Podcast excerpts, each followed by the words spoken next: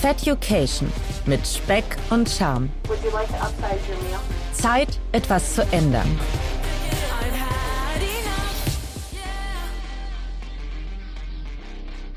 Moin, liebe Fettuccinis und herzlich willkommen zu einer neuen Ausgabe. Ich hoffe, ihr hattet eine entspannte und leckere Woche. Wir haben wieder Dienstag und ihr wisst, was das bedeutet. Es gibt eine neue Packung aus meiner Abnehmreise. Die heutige Folge möchte ich gerne einem Thema widmen, was ich gerne immer mal wieder anschneide, und zwar der Psychologie. Wenn es im Kopf nicht Klick macht, dann hilft auch die beste Diät nicht oder irgendwelche Wunderpillen. Und ich glaube, wir haben alle schon das eine oder andere Mal versucht, den Shortcut beim Thema Abnehmen zu nehmen.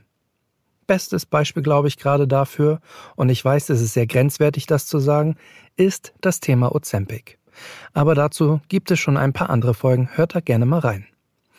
Von Alma Seed über Formula L112, Brigitte Diät oder sogar das Abnehmprogramm von Detlef D. Soest namens 10 Weeks Body Change.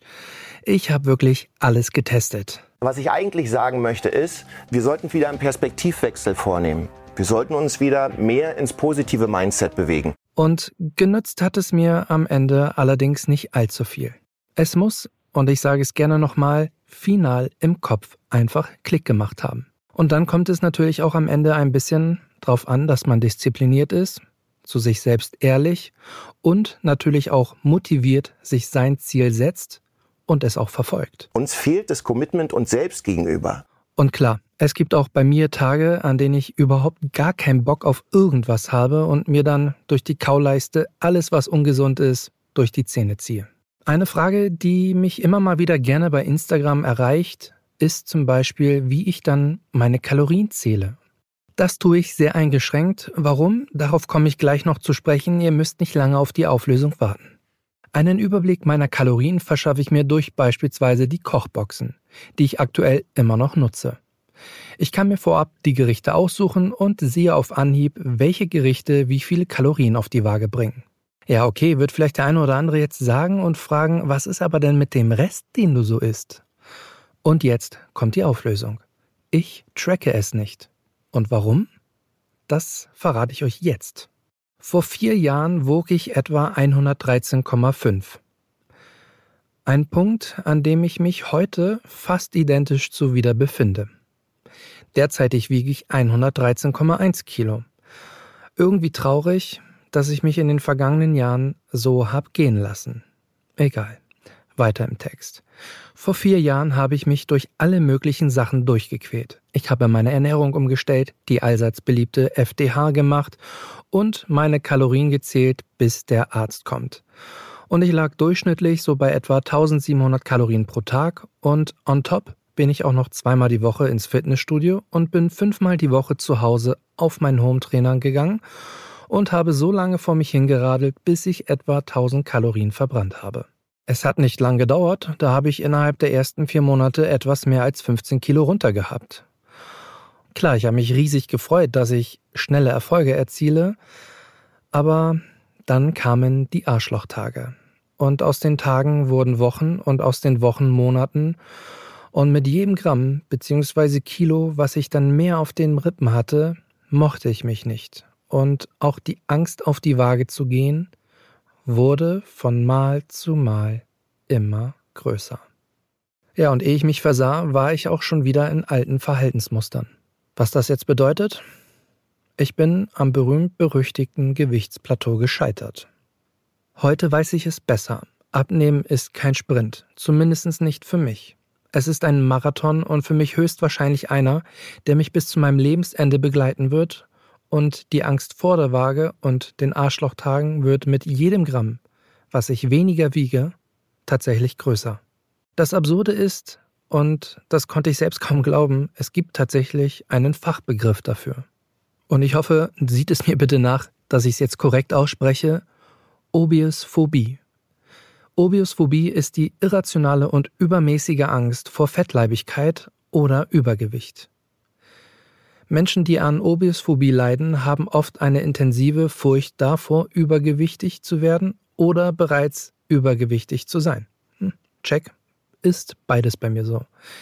Und jetzt noch ein wichtiger Punkt. Die Angst kann zu zwanghaftem Verhalten führen, um die Gewichtszunahme zu vermeiden, wie zum Beispiel exzessives Diäten, übermäßige körperliche Aktivität oder auch das Vermeiden von Nahrungsmitteln.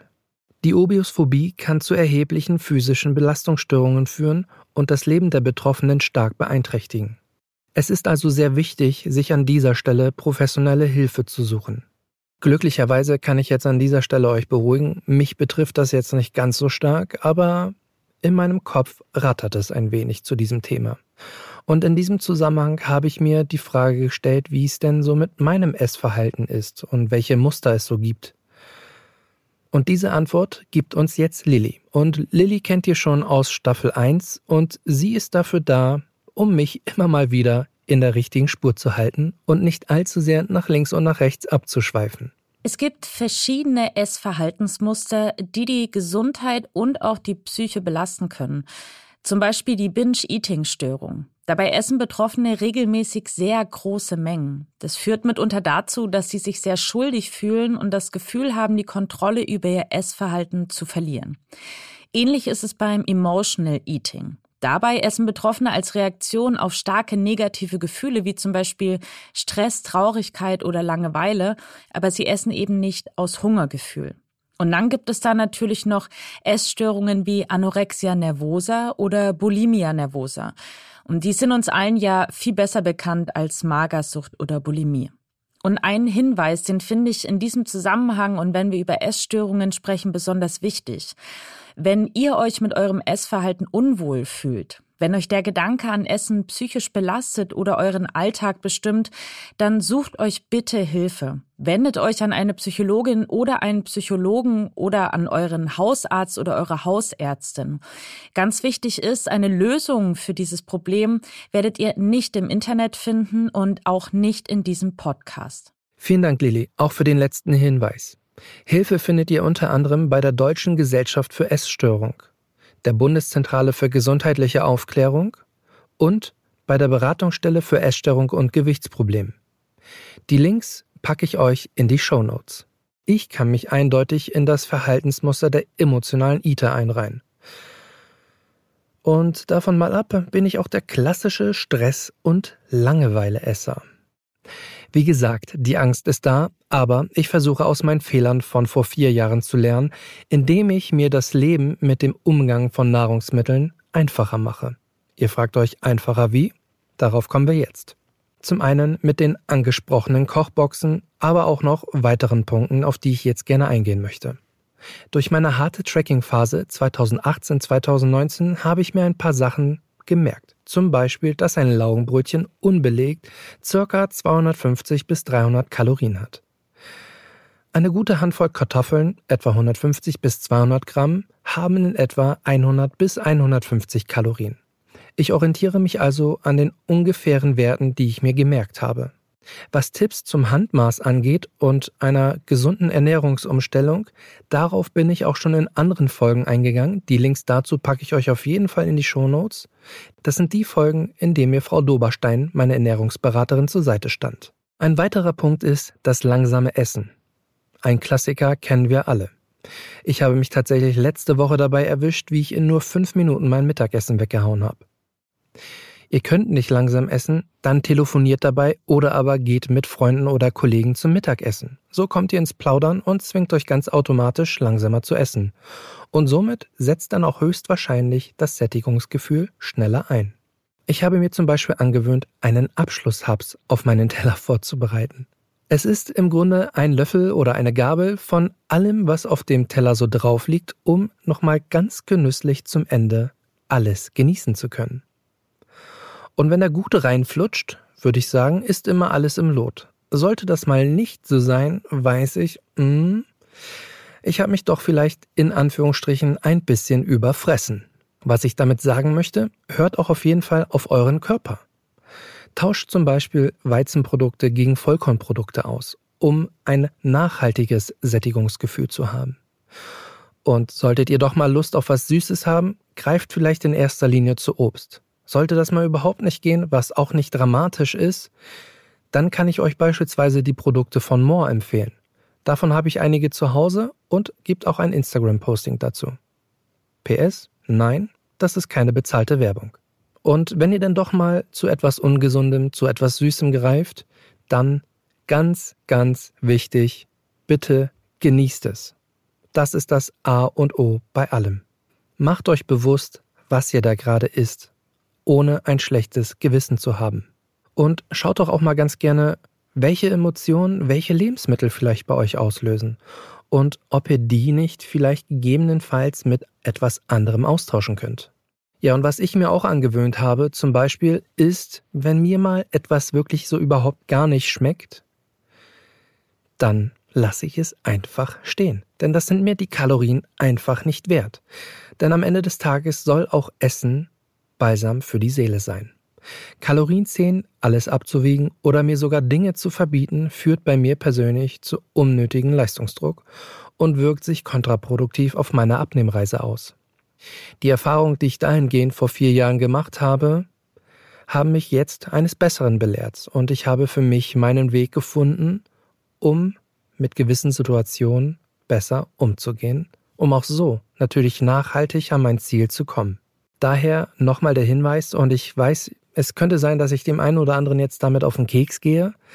Das hier ist kein Podcast, der euch sagt, das ist der eine Weg. Am Ende des Tages führen viele Wege nach Rom und ihr müsst für euch bitte euren Weg finden. Meiner kann euch auf jeden Fall gerne als Inspiration dienen.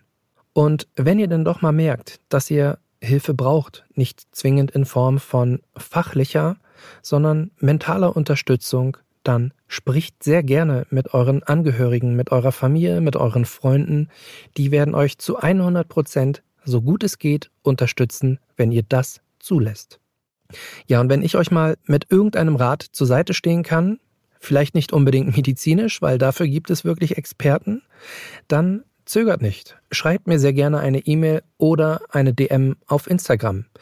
Per E-Mail erreicht ihr mich unter feducation at gmail.com und auf Instagram findet ihr mich unter feducation.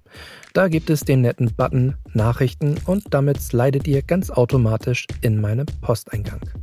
Und womit ihr mir wirklich noch helfen würdet, wäre, wenn ihr den Podcast überall da, wo es geht, bewertet, kommentiert und ein Abo dalässt. Und zu guter Letzt, vergesst auf jeden Fall nicht die Glocke, denn so verpasst ihr die nächste Folge nicht. In diesem Sinne, Habt eine schöne und leckere Woche. Feducation mit Speck und Charme. Zeit, etwas zu ändern.